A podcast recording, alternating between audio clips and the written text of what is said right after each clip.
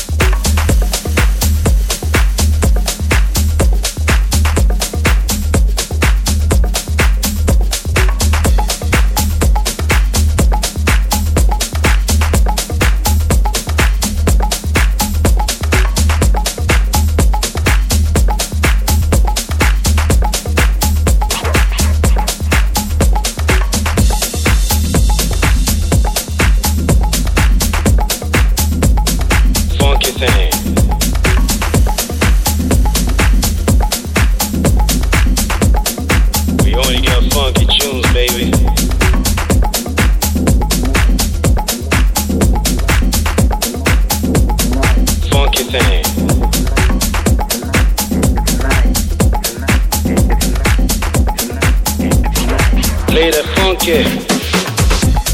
This is Johan S. Carter Session.